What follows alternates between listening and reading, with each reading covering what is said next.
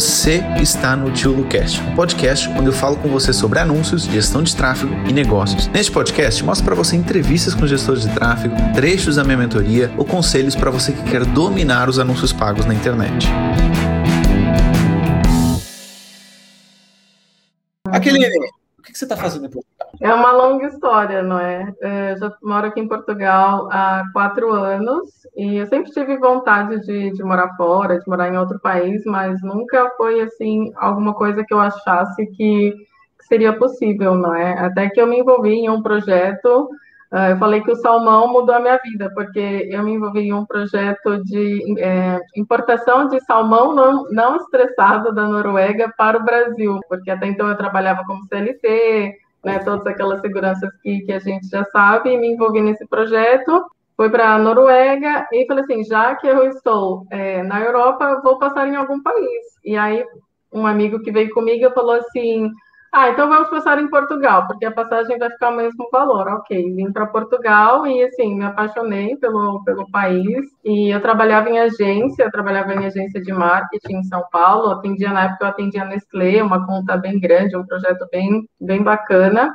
Uh, mas eu estava muito de saco cheio e decidi que eu ia vir passar um tempo em Portugal. Então, a partir daí, eu vim para ficar um ano, tirar ali um período sabático. Então, fiquei um ano sem trabalhar, peguei ali todas as minhas economias e me dei ao luxo de ficar um ano sem trabalhar e fiquei estudando, fazendo outras coisas, outras coisas assim, sem nenhuma conexão com a área do marketing, então fiz um curso de culinária, que, que eu gosto bastante de cozinhar. E aí o tempo foi passando e eu fui ficando, fui é, procurando é, empregos na área e vi que não era tão fácil assim.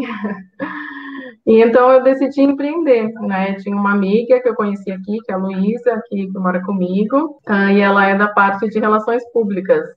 Então, e eu sou publicitária, né, de formação. E ela falou assim, ah, que a gente tem uma agência em casa, acho que vamos trabalhar com gestão de redes sociais. Foi aí que a gente começou. Há dois anos atrás, a gente começou a empreender aqui em Portugal, é, Criativas Marketing. E nesse, eu já tinha trabalhado com marketing digital no Brasil, mas foi por um período breve, em uma agência também. Mas, claro, peguei toda essa experiência que eu já tinha, né, da agência do digital e também dessa parte do marketing e comecei a fazer gestão de redes sociais aqui. E daí ocorreu super bem o primeiro ano. A gente, eu, eu sempre falo que a gente geralmente só precisa de um bom cliente que depois as coisas acontecem, né? Então, no primeiro ano, a gente chegou a ter, assim, acho que 14 clientes, mais ou menos, cliente aqui em Portugal, na Suíça, no Brasil. E aí depois veio a pandemia. veio a pandemia e aí a gente foi bastante afetada, não é, por conta dos clientes, principalmente os clientes aqui de Portugal, que eram muitos clientes nessa área de turismo, restauração. E foi mesmo ali na, na altura da pandemia que eu conheci você. Então comecei a acompanhar as lives. Eu já fazia parte de tráfego, mas vou confessar que era de uma forma não tão profissional, eu tinha um conhecimento, né, mas não tinha um conhecimento tão técnico. Então, comecei a acompanhar as lives, uh, e aí, quando você abriu lá o curso, eu falei, gente, eu preciso entrar nesse curso, e eu fiquei desesperada, porque eu não tenho cartão de crédito, porque eu não gosto de. E aqui em Portugal, tipo, você não precisa de cartão de crédito. E resumindo, essa é a minha história. Legal. A gente já vai falar um pouquinho do que aconteceu depois disso. Mas o que é um salmão estressado? Isso aí me deixou bem curioso. O que é um salmão estressado? É um salmão não estressado. Ele é um tipo de salmão que ele é, a criação dele é feita em um cativeiro, né? Mas eles simulam como se o peixe ele estivesse no habitat natural dele. Então ele tem um espaço muito maior do que esses outros é, criadouros, né? Então ele tem assim umas regalias, por exemplo, eles são vacinados um por um para garantir que aquele peixe não vai precisar, por exemplo, de antibióticos, sabe? Então, a carne dele é muito superior à, à qualidade, é? Então, sei lá, um quilo de salmão do Chile, ou até mesmo aqui da Noruega, do normal, seria 17 dólares, e esse não estressado seriam 50 dólares. Então, ele é uma qualidade assim, de carne bem superior. Entendi. Então, vocês estão vendo aqui, é. vocês não aprendem só sobre tráfego, não, aprendem sobre salmão também. É toda uma. Exato. Uhum. Oh, aquele, né? E você começou, você teve a questão da pandemia, perderam alguns clientes, começou com tráfego. Como é que você se recuperou e como é que está a situação hoje de vocês? Então, nesse momento né, de crise, eu virei uma chavinha, porque eu já fazia essa parte de gestão de rede social, mas não era uma parte que, que eu estava feliz, porque principalmente aqui em Portugal, não é, paga-se ainda um, é, muito pouco pelo trabalho. Então eu tinha que ter muito cliente, eu tinha que ter muito volume para ter um, um salário ok, não é? E como eu comecei a estudar essa parte do tráfego, eu acabei fazendo uma transição. Então, hoje eu trabalho basicamente só com tráfego, não tenho mais clientes de gestão de redes sociais. Foquei mesmo na, na parte do tráfego. Tem a Luísa, que é minha sócia, que segue trabalhando com essa parte de gestão, mas a gente focou mesmo até porque a gente percebeu que era preciso, não é, que cada um tivesse sua função assim mais estabelecida, porque eu também percebi que o tráfego você precisa estudar muito, você tem que ter muito conhecimento das ferramentas e também muita é, capacidade estratégica, sabe? Eu não conseguiria fazer as duas coisas ao mesmo tempo. Então hoje eu tô só focada nessa parte do tráfego, que é uma parte que eu gosto também, gosto mais, inclusive. Como eu vim de agência e, e dessa mentalidade de trabalhar com é, grandes clientes, uma Nestlé, uma Chevrolet, você, eu vi muito dessa parte dos números e de resultado, né, e de cobrança, então é uma área que eu me sinto é, confortável, sabe, para trabalhar. Legal. Aí você migrou para o tráfego. Hoje vocês têm mais ou menos quantos clientes em média por mês na agência de vocês? Hoje eu tenho na parte de tráfego mais ou menos é, 12 clientes. Eu trabalho também com, em parceria com algumas agências, fazendo tráfego para essas agências, então por isso que eu tenho um, um volume maior né, de, de, clientes. Porque eu tenho, imagina que uma agência que eu tenho, eu atendo só 5 clientes ou 10 clientes. Então, eu tenho duas agências, esses clientes que são da agência, não é?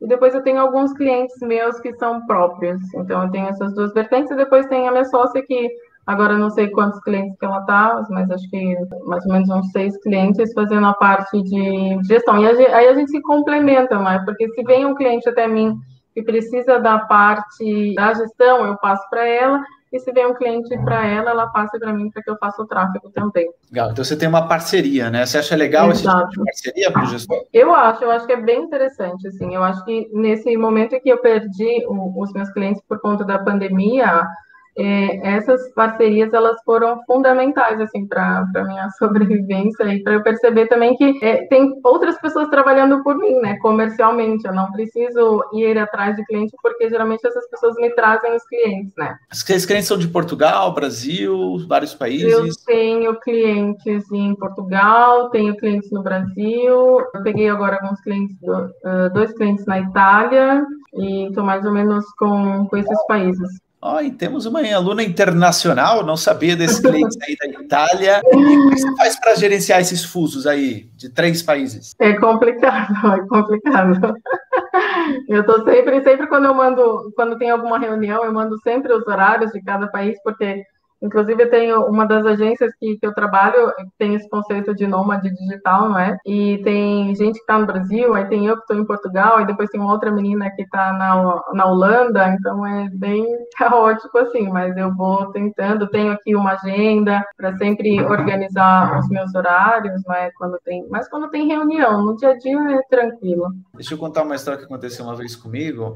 Uma vez a Mercedes me chamou para dar uma palestra, e aí a moça mandou o convite no calendário, 9 da manhã, 11 é, da manhã, apareceu 11 da manhã. Ela estava no Brasil, estava em Portugal. Aí eu cheguei, viajei, tudo pago para o Brasil. Aí eu cheguei lá e o meu calendário não mudou o horário. E eu achava que era às 11 da manhã, mas eu estranhei, nossa, mas que, que loucura que era uma palestra às 11 da manhã, tudo bem. 9 h 15 a moça me liga, Luciano, e a palestra? Eu tinha viajado país para outro e ia chegar atrasado na minha palestra só por causa da questão do fuso horário. Olha que loucura. Então, é, essa questão aí do fuso horário, às vezes eu me complico todo também aqui também. Mas é bom, né? Você tá diversificada em vários países. Isso é uma coisa legal. Isso é uma coisa Sim. legal. Porque, ah, se tem uma crise num país, o outro não tá. Então, você, você se protege do seu negócio. É. Foi ou foi acontecendo? Não, foi acontecendo. Foi acontecendo. Uh, claro, aqui em Portugal, porque eu estava aqui. Depois no Brasil, porque eu tenho muitos contatos no Brasil a Itália, a Suíça, que tem um cliente que não é de tráfego, mas é de marketing de conteúdo, foi prospectando mesmo ali no, no pelo Facebook, eu mandei uma mensagem. Por sorte, eu não sei se é essa palavra, mas a pessoa era portuguesa, né? A pessoa que cuidava do marketing da empresa era portuguesa, então a gente acabou fechando. E da Itália foi uma parceira minha que, que trouxe, mas também são brasileiros que estão na Itália. Então,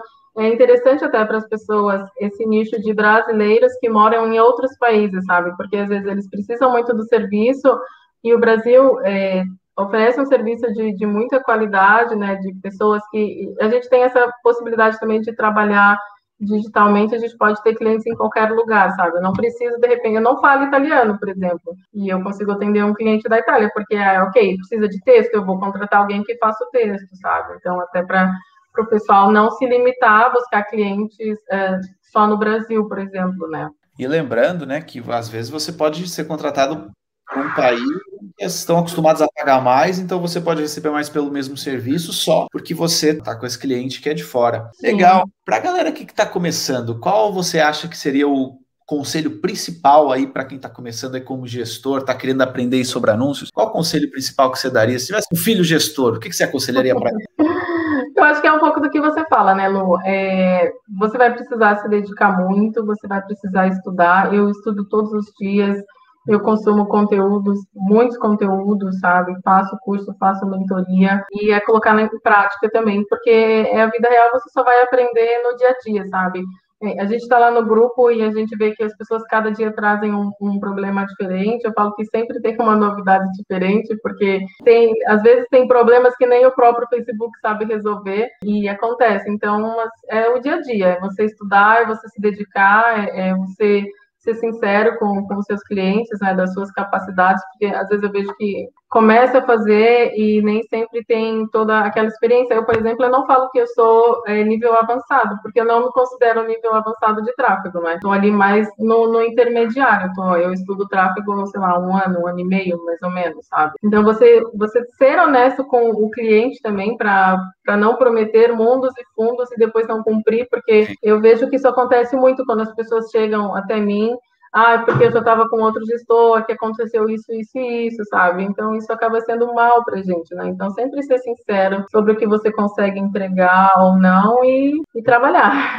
trabalhar bastante, sábados, domingos, feriados, para mim, eu falo que todos os dias são úteis, mas eu, eu tenho muita liberdade porque eu trabalho de casa, então eu tenho os meus horários, sabe? Isso não tem preço, sabe? Esse é, esse é um ponto importante. Hoje, se te disser assim, ah, você agora vai ser contratado aqui para escritório, você trabalha no escritório, como seria essa sua reação? Não, eu não me vejo, eu não me vejo trabalhando mais em empresa, tanto que eu tive uma proposta de uma agência em Lisboa e eu não quis. Mesmo assim, a gente está num momento muito instável de pandemia, né? Hoje o cliente está, amanhã não está. Eu acho que eu sinto muito essa questão é, de oscilação. Eu estava falando dessa questão da, da oscilação, né? E eu cogitei voltar para uma agência, mas eu vi que principalmente financeiramente, não é algo que compensa para quem é gestor, porque às vezes você tem ali poucos clientes e você consegue um salário maior e não é nem só pela questão do dinheiro, sabe? Pela questão da liberdade. Então, se eu estou numa agência física, eu estou presa ali, eu tenho que ir todos os dias naquele horário certo, né? E hoje, eu trabalhando dessa forma, hoje eu estou aqui, a minha família está toda no Brasil, eu posso para o Brasil a hora que eu quiser, depois que passar essa questão da pandemia. É complicado porque não me vejo mais trabalhando numa empresa, a não ser que fosse uma oferta assim mesmo irresistível. Melhorar, assim, um negócio assim que você já ganha 10 vezes daquilo que eu ganho, né? Ou, por porque... exemplo, trabalhar no Facebook ou no Google, alguma coisa que me daria também um, um salto maior, aí ok, talvez poderia ser uma possibilidade, mas se não, eu não me vejo mesmo. Legal. Muito bom, Raqueline. Eu, eu compartilho essa visão porque, em termos de valores, você tem três, quatro clientes, você já vai ganhar mais do que te pagariam numa agência. Teria sua liberdade a troco do mesmo valor. Então, teria que ser algo muito, muito maior. Quando eu comecei meu serviço de gerenciamento de anúncios, também surgiu uma proposta, mas eu, na hora, recusei. Ter um propósito, sabe? Porque eu acho que no futuro, com certeza, eu vou olhar para trás e falar assim, ok, era isso que eu queria. Sim, quem está acostumado a um salário fixo, né, quando começa a trabalhar no freelancer, a Carol no outro dia estava dizendo, pô, como é que eu vou receber meu décimo terceiro? Tá preocupada não tem. Não, não tem, mas pode ter o décimo sétimo, entendeu? Então, assim, você tem essa possibilidade ao menos, isso é legal. E, e com o tempo, CLT, só para a galera de Portugal, esqueci de traduzir, é, é, a pessoa que tem um contrato, né, com a própria empresa. Mas é tal coisa, mas independente de valores, Aqueline, a liberdade de você poder dizer, putz, hoje quero ficar um pouquinho mais tarde na cama, hoje quero acordar mais cedo, hoje quero, isso, hoje quero pegar no carro e ir para a praia para de tarde trabalhar num café em frente à praia. É. Eu lembro quando eu estava no jornal, Ah, são 9 e 5, você está atrasado 5 minutos. Eu assim, nossa, o que, que isso faz diferença no meu dia? Não faz nada, nada. Eu perco fazendo coisa besta, mas você uhum. é cobrado. É, e eu acho que depois que você experimenta essa vida, dificilmente você vai querer voltar também, porque a não ser que seja uma empresa que te dê muita liberdade, Sim. e não é uma realidade, né? Mesmo para quem trabalha de home office agora com essa questão da pandemia, sempre tem um horário para cumprir, enfim. O que, que você mais gosta no tráfego, Raqueline? Eu gosto de resultado.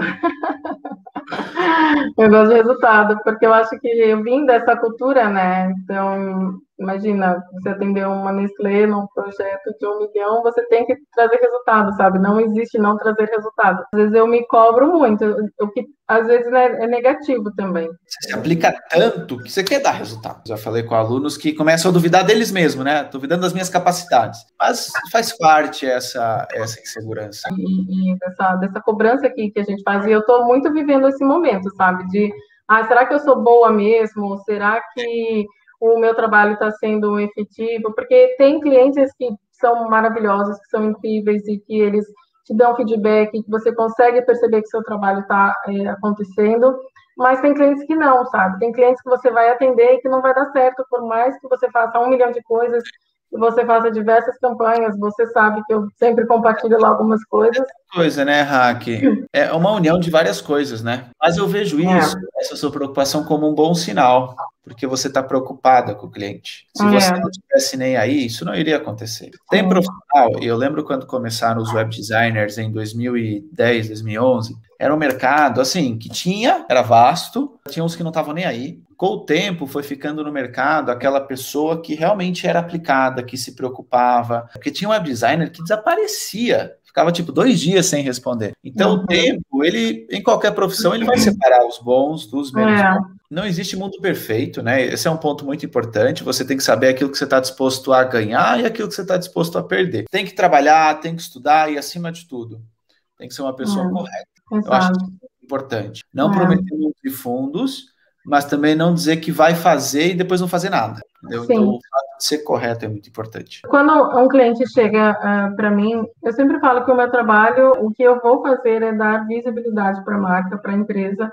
porque a gente nunca pode garantir que a pessoa vai comprar efetivamente, porque tem uma série de coisas que podem afetar e que, que não tem a ver com o tráfego, sabe?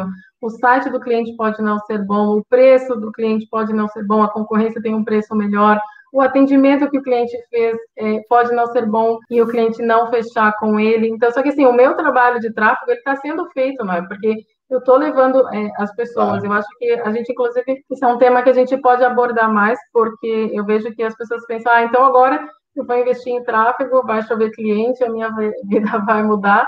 E na, no dia a dia não é essa a realidade, né? Tem muita coisa que influencia. Eu acho que queria ter essa componente do marketing. Eu consigo, eu acabo auxiliando os clientes muito em outras partes também. Às vezes eu vejo, né, cliente que não atendeu o cliente muito bem e fala assim: olha, será que você pode falar com o cliente com outro tom ou ser mais rápido para atender? Porque tudo isso influencia. Porque para o cliente, para o nosso cliente, ele só vê o número final de quantas vendas ele fechou, quantos contatos ele teve. Só que para mim não, eu estou olhando uma série de outras métricas, né? É um trabalho de equipe, né, Raqueline? É um trabalho de, é um trabalho de equipe, é exatamente isso. Você trabalha em algum nicho específico?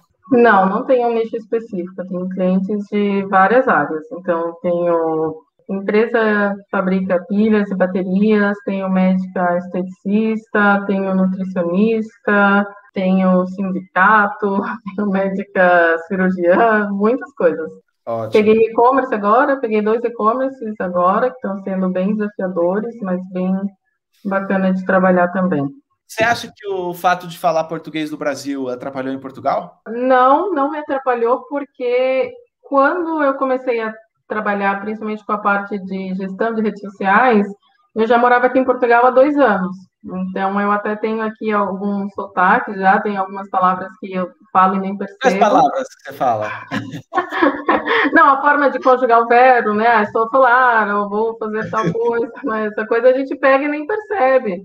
É a própria palavra perceber, que a gente não fala tanto no Brasil, não é? Então, eu não, não tive dificuldades. Em termos de valores, você quer revelar mais ou menos quanto você cobra ou é um assunto que você não quer tocar? Essa parte eu deixo sempre Sim, não, não tenho problemas. É, como eu te falei, eu não me considero nível avançado, né? Então, eu tenho um valor mínimo, que são 150 euros, e no Brasil o equivalente a isso, e já aprendi que não vale a pena trabalhar por menos que isso. Já passei pelaquela fase de, ok, vou aceitar um pouco menos, mas não compensa, porque assim, e eu também estou percebendo, assim, gente, é um trabalho que você vai percebendo muitas coisas todos os dias, como qualquer negócio, exato. Então eu pensei, ah, ok, eu vou cobrar, se eu cobrar 100 euros, eu vou ter aqui vários clientes, vou ter um bom salário. Só que aí depois você percebe que não vale a pena, porque você não consegue atender aqueles clientes da forma que você consegue perceber que, que faz sentido. Então, o meu intuito é, agora é ter menos clientes, mais clientes que me paguem bem para que eu faça um bom trabalho. Não que eu não esteja fazendo um bom trabalho nos outros clientes,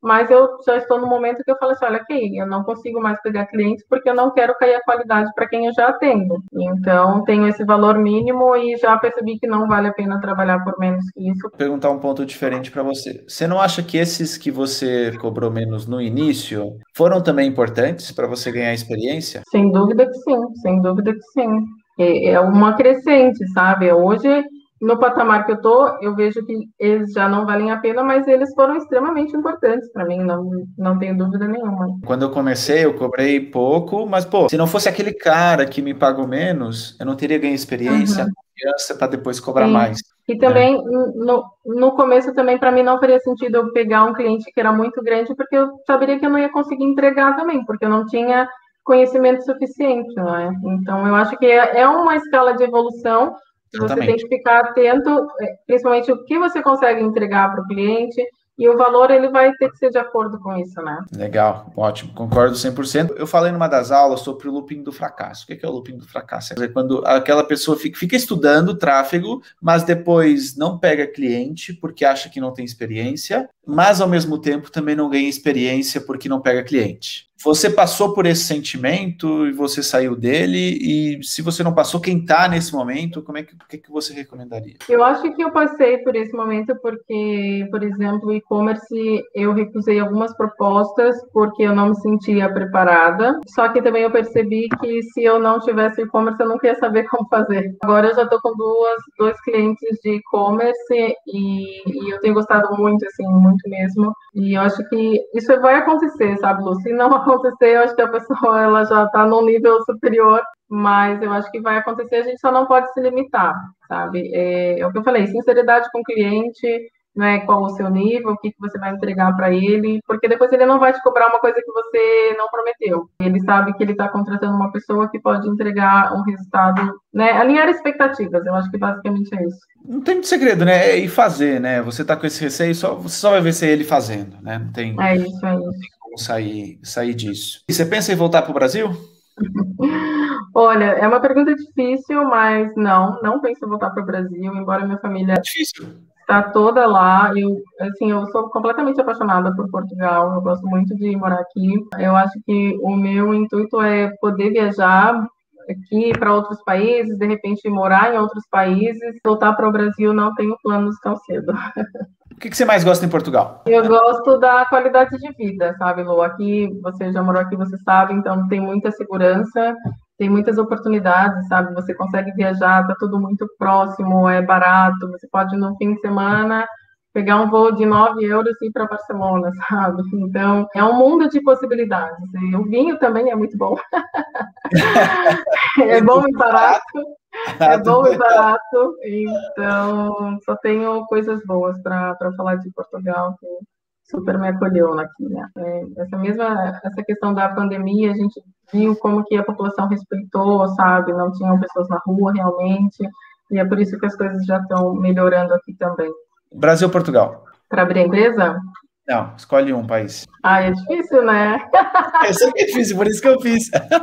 Me fazem sempre essa pergunta, por isso que eu sei que é difícil. Ah, é, hoje, eu vou responder hoje. Hoje Portugal, mas o Brasil vai ser sempre o meu país, é, não é onde eu nasci, onde está minha família, onde estão as minhas raízes, então é, não tem como escolher.